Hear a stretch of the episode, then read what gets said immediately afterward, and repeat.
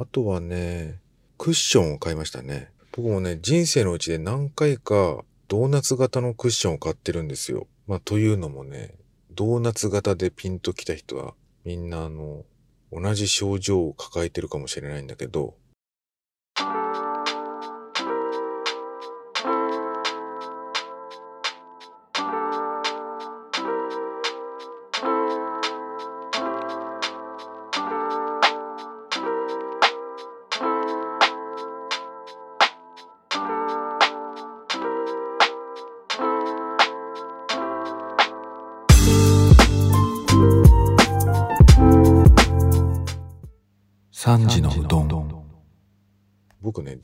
ですよね。しょうがないことに。でね、お尻がね、痛くなっちゃうんですよ。ずっと座ってたりするとね。で、最近は、そのおうち時間とか、家で仕事する人たちも増えてるから、かなり家で仕事する人たちのデスク環境ってかなり変わってると思うんですよね。で、あのー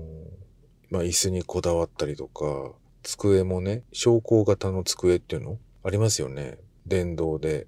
背が高くなったり、デスクの位置を変えられる机あると思うんですけど、で、僕もね、もう何年も前からそれにしていて、かなり調子いいんですよ。まあだから立って仕事するのがいいんだけど、とはいえ、ずっとね、立ってるっていうのもね、結構疲れるんですよね。なので、まあ立ったり座ったりっていうのを一日のうちで繰り返しながら作業してるんですけど、まあなんだけれども、座るとケツが痛いっていうね。まあ、そういうこともあって、買いました。ドーナツ型クッション。で、これがね、なんかこう、まあいろんな種類出てるんですけど、あの、助産師の人が推薦しているっていうね、クッションがあるんですよ。色もね、グレーとネイビーとブラウンとブラックっていうのがあって、で、グレーを買ったんですけど、届いたらね、そのグレーがね、グレーっぽくないの。なんかちょっと水色っぽいんだよね。まあだからこれもそのオンラインあるあるっていうかさ、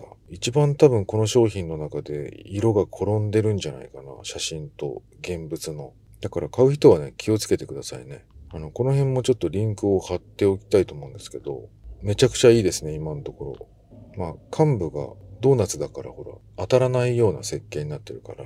はい。だこれを、ブラウンを買っとけばよかったなもしくはネイビー。よかったなって思ってますね。まあ、それぐらいはいいんですけど、うん。なんか黒って結局なんかこう買いがちな色ではあるんですけど、ちょっとね、なんか埃が目立ちすぎるっていうのがあって、僕ね、黒いものはね、なんか嫌なんですよね。マスクもそうだし、洋服とかも結局グレーが多いっていうのを多いんですよね。まあ次に多いのがキナリとかブラウンとか、あとはミリタリー系のなんかこう、緑系が多いですね、僕はね。で、なんかこう、グレーが多くなるっていう話は、あの、どんぐり FM の中でも、なるみさんが話してましたよね。あの、やっぱ傾向が、やっぱり、年が近いとそういう傾向になってくるんじゃないかな、なんて思いますね。あとね、これは全然セールとは関係なく、あの、漫画を購入してますね。なんかさ、漫画とかも、そのセール中は安くなればいいのね。いや、本当に。なかなかその本が安くなるってことがあまりなくてね。日本はやっぱり独自ルールで守られてるみたいですね。あの、買ったのはね、ミステリという流れ。ミステリという流れの最新刊ですね。予約をしたって感じで、多分、そのリリース日に届くことになってるかなと思いますね。これもね、あの、どんぐり FM で紹介されていて、買った本ですね。ずっと買ってますね。はい。あとはね、まあ、この時期っていうと、まあ、そろそろクリスマスなんで、クリスマスのプレゼントを結構買うことが多いですね。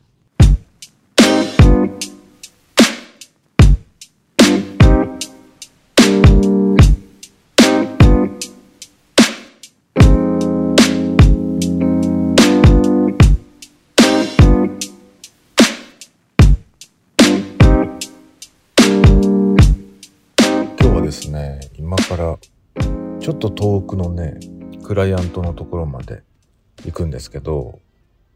ものすごい天気が荒れそうなんですよ。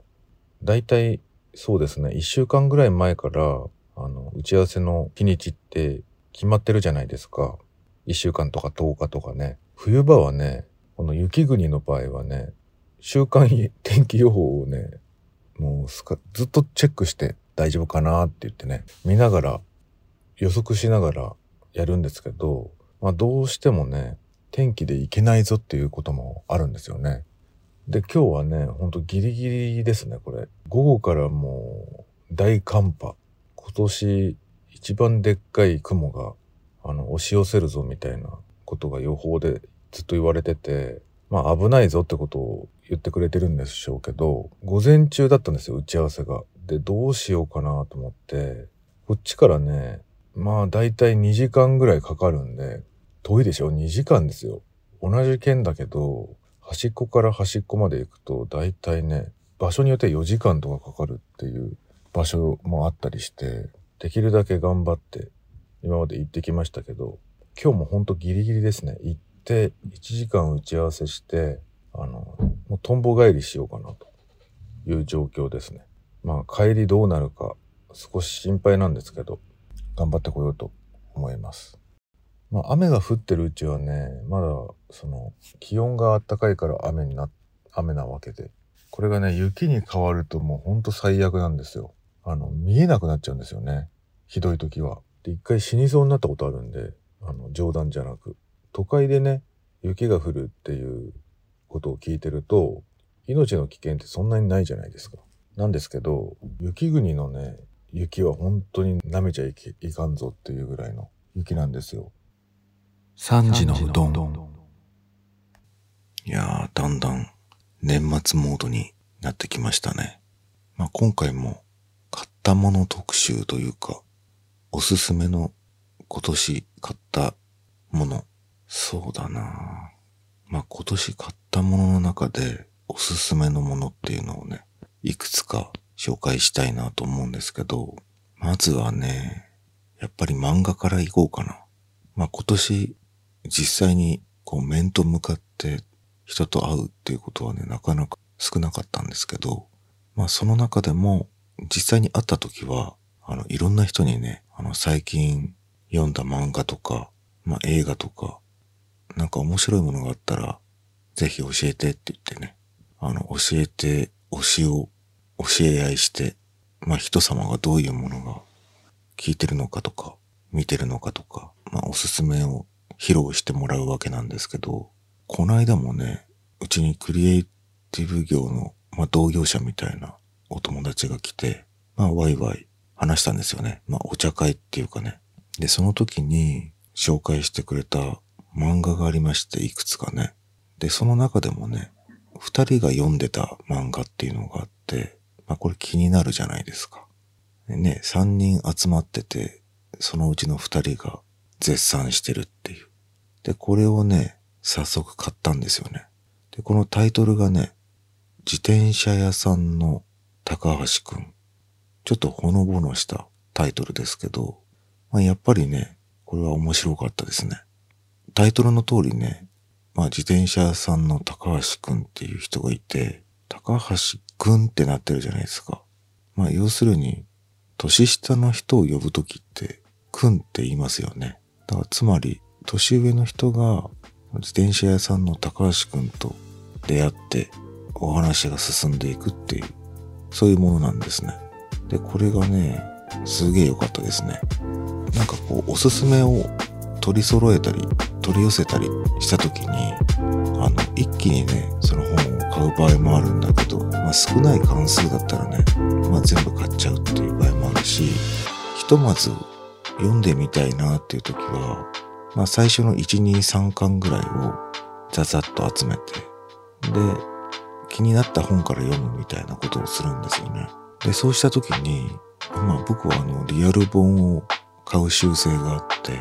まあ、できるだけ紙で読みたいんですよね。で、そのリアル本が集まった時に、あの、こう箱から開けてみる時にね、やっぱり想定って、そのブックデザインですね。結構ね、やっぱりこう手触り感とか、紙の質とかって全部本によって違くて、個性がね、結構あるんですよね。で、この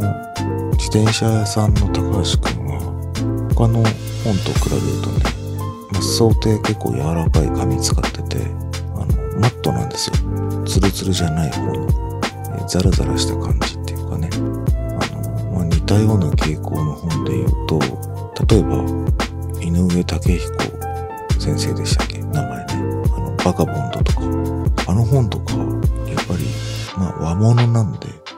他の本と比べた時にしっとりしてるんですよね。なんかそれぐらい、こう、マットな感じ。風合いがあってザラザラしてるような感じの本で、もう、なんか、本の想定からこう滲み出てくるものがあって、まあそれから読んじゃおうと思って、思わず手を伸ばしてしまって。で、取り、取り揃えたのはね、3巻までだったんだけど、もうすぐ読んじゃいましたね。その作品の心地よさに触れて、それがもう心地いいから、ずんずん進んでしまったみたいな感じで。まあちょっとこう、おっとりが型の OL さんが主人公なんですけど、まあ一言で言うと、ラブコメなんだけど、うん、とてもこうスローで、うん、なんかこう見た目とのギャップがあるみたいな感じっていうんですかね。こう思いのほか人間力があるっていうか、温かみがあるっていうか、なんかそういうやりとりの中で進んでいくストーリーなんですよね。で、これはかなりおすすめですね。下半期、今年のね、2021年の下半期で読んだ本の中でもう間違いなくベスト3以内に入る漫画でしたね。まあ、ちなみに今年の年間ベストはね、もう僕の中では、あの、天国大魔教ですね。うん。これもぜひ読んでほしいんですね。まあ、これは紹介している、えー回がありますね。最近、この三時のうどんっていうタイトルで第2シーズンを始めましたけども、その前まではね、あの、第1シーズンはずーっとスードン FM っていう名前でずずーっとやってきまして、まあ、その終わりの方というか、でお話ししていたと思いますね。ぜひ聞いてみてください。あとね、最近、その下半期、ここ最近読んだ本の中で、すっごい面白かったのが、異世界も帰りたい。これがね、すごいおすすめですね。見た目はね、もう笑っちゃったけど、かなり、あの、偉大な作家の作風が真似てあるんですね。で、これはギリギリセーフなのかギリギリアウトなのか、まあ僕にはわからないんですけれども、まああの、元ネタにしているその作風、かなり有名な人なので、もう見た目すぐわかると思いますね。あ、の人の作画のパクリだみたいなね。まあパクリって言うと、ちょっとあの問題が生じるかもしれないので、オマージュとしときましょう。まあ芸術の世界ではよくあるんですけれども、もう売り二つの作がされていまして、でもね、内容がもうまるっきり違うんですよ。で、この話がね、めちゃくちゃ面白いんですよね。まあこれも言うなれば絵とギャップがありますね。このタッチでこのストーリーなんだっていう感じで、で、その異世界転生ものではあるんですけど、なんか妙にリアルだし、やっぱりロールプレイングゲームみたいなものを想像したときに、まあ僕らの世代はやっぱり一番最後にドラゴンを倒すっていうね、なんかそういう話多いと思うんですよね。なんかしっくりくるっていうか、大筋っていうかね。で、そういう意味でも、まあ後半にドラゴンと戦うシーンがあったりして、すごくね、最後の最後までずっと面白い本ですね。これ3巻までしか出てないんで、全3巻。かなりおすすめですね。異世界もう帰りたい。これ、間違いなく下半期3位以内に入る漫画です。まあ、異世界転生ものっていうか、まあこういうちょっと、まあいろんな話が掛け合わされてると思うんだけど、ドラゴン討伐ものっっていうくくりだと、あの、もうみんなおなじみの、おなじみでもないかもしれないけど、前に放送でもね、ちょっと喋りましたけど、早々のフリーレン、これも面白かったですね。かなり売れてる作品だと思うんですけど、今何巻まで出てたかな ?6 巻、7巻ぐらいまで出てると思うんですが、僕はね、まだ5巻ぐらいまでしか読んでなくて、新刊は積んどくのままになってますね。これも、あの、よくある話のように見えるんですけど、こっちはね、その、ドラゴンを倒した後の世界を描いている。そこがスタートの漫画ですね。かなり面白いですね。視点が結構違う。これまでと違うっていうところで、かなり活かした作品ですね。もう完全な RPG ではあるんだけど、ロールプレイングゲームね、かなり面白いですね。その設定がやっぱりこれまでにないっていうところで楽しめると思いますね。で、あとはね、まあ僕が紹介するまでもないかなっていう本ばかりなので、またちょっと逸脱した面白さがあるものがあれば紹介したいと思います。で、まああと本以外でね、おすすめのものがあって、まあ、我が家はね、大人数で住んでいることもあり、まあ家事が結構大変なんですよ。えっ、ー、と、7人分食事にしても洗濯にしてもあるわけなんで、えー、大変なんですけど、例えばね、食器洗いとか、食器洗い機とかあるでしょ。もういい加減買おうよって思ってるんだけど、まあ7人分の食器を一度に洗える食洗機とかね、まあ探してはいるんですけどね、えらい高いし、業務用になっちゃうし、置くとこないねっていう感じになってくるんですよね。で、まだ買ってないんですよ、食洗機ね。なんかめんどくせえっていう感じもあったりして、日々日々、日々そのままみたいな。日常がそのまま流れていってしまってるなーっていう感じではあるんですけど、まあ普通にね、スポンジで洗剤つけて洗うってやってると、まあ結構なボリュームだし、あの手が荒れちゃうんですよね。毎日やってるとね。でね、ふと思い出したんですよ。昔ね、そういえば、お友達で、まあ飲食店のプロみたいな人がいて、で、あの、うちでみんなで友達集めて、なんか鍋パーティーとか飲み会とかをやってた時に、洗い物の時にね、なんか教えてもらったことがあったんですよね。すっごい洗い物も早くて。で、こういうスポンジがあるから、これ買うといいよ、みたいな。なんかね、それをふと思い出したんですよ。もう何年も前のことだけど、10年ぐらい前の話してると思うんだけど。でね、それあるかなと思って。なんか探したらね、やっぱりみんな買わないから、検索してもね、すぐ出てこないの。だけど、入念にこう、探したらね、あったんですよね。で、そのね、スポンジ、どういう、ちょっと形が特徴があって、で、これどういう形してるかっていうと、あの、トングみたいに、スポンジの先が二つにね、分かれてるんですよね。V 字に。開くこともできるし、力を入れないと、そのトングが、トングって先がこう広がってないんですよね。そんなに。閉じてる状態になるっていうか。で、ちょっと開くと、ちょっと開いてるっていうかね、まあ閉じてるんだよね。スポンジがあるから。うん、だからまあ、なんだろう。こう、さくらんぼみたいに、二つの目がついてるみたいなところにスポンジがあるみたいな。そういうスポンジなんですよね。で、ちょっとね、商品名忘れちゃったんで、リンクを貼っておきたいと思うんだけど、後で見てみてください。あの、これね、すっげえ使いやすいですね。で、あの、サイズがね、確か2、3個あるんだけど、うちで使ってるのはでっかいのですね。で、そのトングの間に、要するにスポンジとスポンジの間にお皿がこう、スルッと入るんですよね。平い、平たいお皿とか。あとは、ちょっと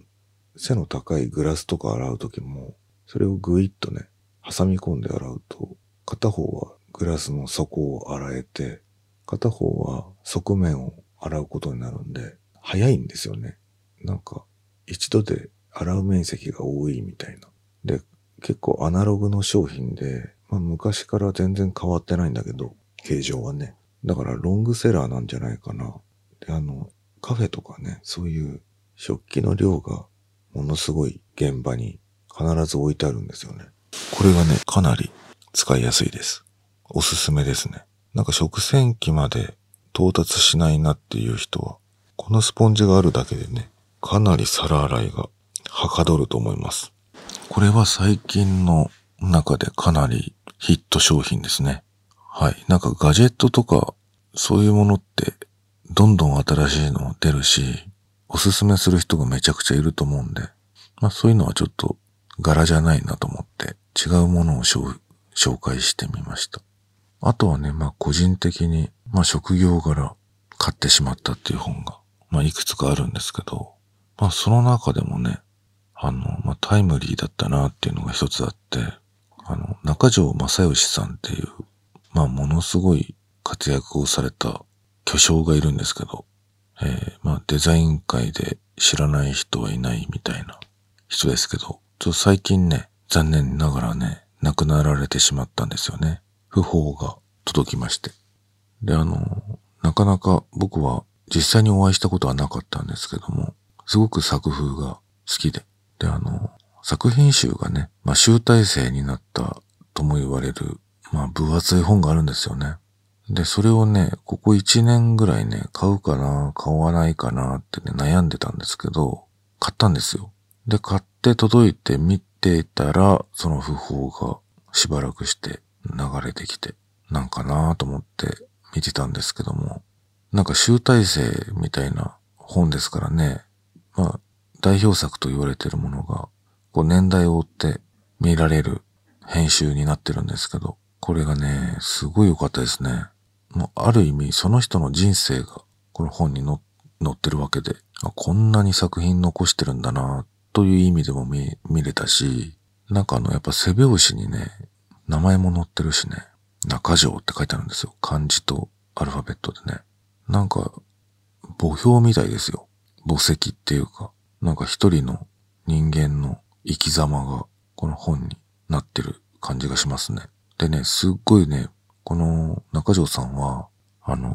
まあ、そもそもデザイナーの中にはね、こう、二つの種類の人がいて、えー、一方はね、すごい個性的で作風がある、こう、作家性の強い人。で、もう一方はね、こう、無色透明で空気みたいな、もうその人の、うん、手垢っていうのはもう全く存在しなさそうなね、一見こう誰が作っても同じようなものになっていくっていう作品を作るような。まあ、作品っていう言い方もいろいろ語弊が出てくるんで、うん。なんかそういう無色透明な人。大体この2種類に分類してて、あの、デザインとはこうあるべきみたいな、その考え方の源泉にもなってるような感じなんですよね。その作風を出すのか、出さないのか、みたいなね。で、これはまあ、どの年代においてもね、そのどっちかに属する傾向があるんだけど、うん、中条さんはどっちかっていうと、作風のある手垢をすごく感じる、そういうデザイナーなんですよね。で、あの、これはね、本当に、どっちもね、あるんですよ。で、僕もこの端くれとしてですね、これまでずっとデザイン業に携わってきて、初期の頃はね、まあ先輩だったり、会社の傾向っていうものもあって、どちらかというと無色透明な方の部類に、まあそういうものを崇拝してきていたんですけども、まあ移住してね、あの、東京じゃないところでデザインを始めていくとね、まあ無色透明でいるとできないんですよね、仕事が。あの、個性が必要になってくる。より、より個性がね、必要になってくるんですよね。で、そういう、まあ、場所とか環境で多分、まあ変わったのかなって僕は思ってますけども、自然にそういうふうに、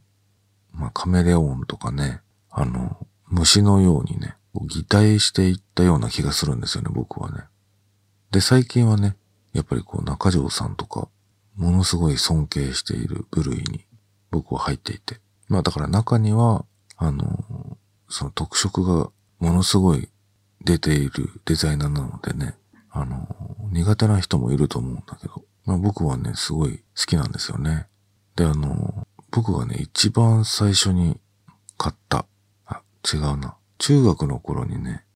買った CD があるんですよ。まあ初期の頃ですよね。一番先に買った CD じゃなかったけど、次に買った CD っていうのかな。あの、すごく続婚した CD のね、アルバムがあって、で、それがね、X っていうビジュアル系バンドなんですけど、あの、今、今で言うところの x ジャパンですよね。その時は僕がのめり込んでた時はそのジャパンがつく前の X っていうバンドで。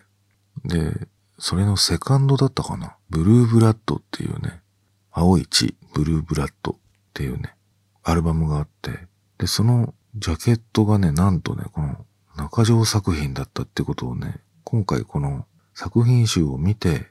分かりましたね。すごいね、惹かれたんですよ。あの、片方が青で、片方が赤でみたいなね、ジャケットなんだけど、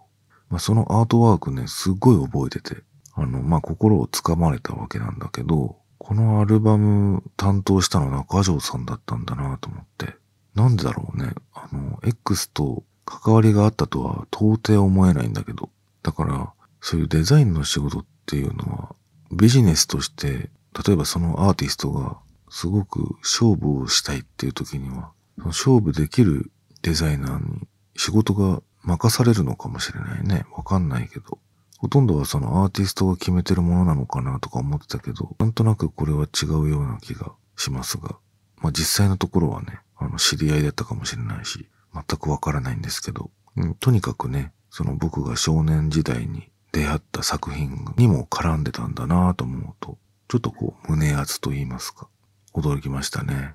なんか、ちょっと運命的なものを感じたりしましたね。あとはね、この中条作品で、まあ皆さんが、あ、あれもなんだって思うものはね、あの、資生堂のね、花椿。なんかフリーペーパーみたいのがあるんですよ。資生堂のね。それをずっと担当されてましたね。あのタイトル、ロゴも中条さんだし、あとは、ザ・銀座っていうね、銀座の、まあ、商業ビル、デパートですね。確かね。それのロゴやってましたね。あの、包装紙とか、ショッピングバッグとか、もう絶対見たことがある。誰もが知っているザ・銀座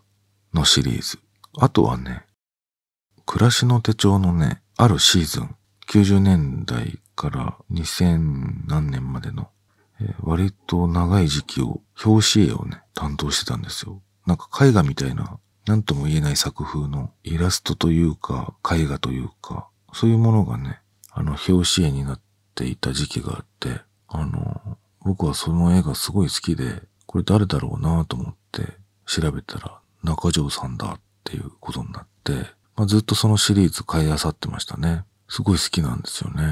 だから作風にも結構幅があるんですけど、なんか自分のスタイルをやっぱりこう確立されたものがあって、なんか気になるなと思うと中条さんだったりして、自由なんですよね。いや、本当に日本の司法がまた一つ失われたなと思って、まあ、ちょっとこう追悼の意味もあって話してみました。この中条さんの本は多分どれぐらいかな ?1 万円弱だった気がしますけど、高いんですよね、デザインの本ってね。まあ、でもそれ、その価格に、あの、全然惜しまない内容になってると思いますし、あの、おまけがね、ついてるんですけど、別冊みたいなものがね、モノクラの印刷でペロッと入ってるだけなんですけど、これはね、あの、文章、今までその中条さんについての寄稿文みたいな、他の人が綴った文章が載ってて、これをまとめたものなんですけど、これがまた結構胸熱になってますので、あのぜひ、ちょっと興味があるなっていう人は、お買い求めしてみてください。はい、ちょっと今日はね、本多めですけど、漫画から、中条さんの本から、そしてスポンジ、そういうものをちょっとセレクトしてお話ししてみました。はい。番組では引き続きレターや普通歌などなど質問などお待ちしております。ハッシュタグ3うどん。3は数字でつぶやいてください。もしくは投稿フォームを用意してますので、そちらからお願いします。もう本当にどんなことでもいいので、反応していただけると、すごくすごく嬉しいです。あとね、最近、このポッドキャストで話したこととか、あの、関連するけどちょっと話せなかったこととか、放送するまでのものじゃないかなとか、なんかそういうものを記録的にあのまとめておくところがなんかないかなと思って、あの、新しくね、インスタを始めてみましたので、そちらもぜひフォローをお願いいたします。なんか、ポッドキャストってほら、写真とかを見せられないので、なんかそれに代わる写真を貼っておくような場所があるといいのかなと思って、商品とか見たいですもんね。はい、と思いました。今日も聞いてくださり、ありがとうございました。それではまた。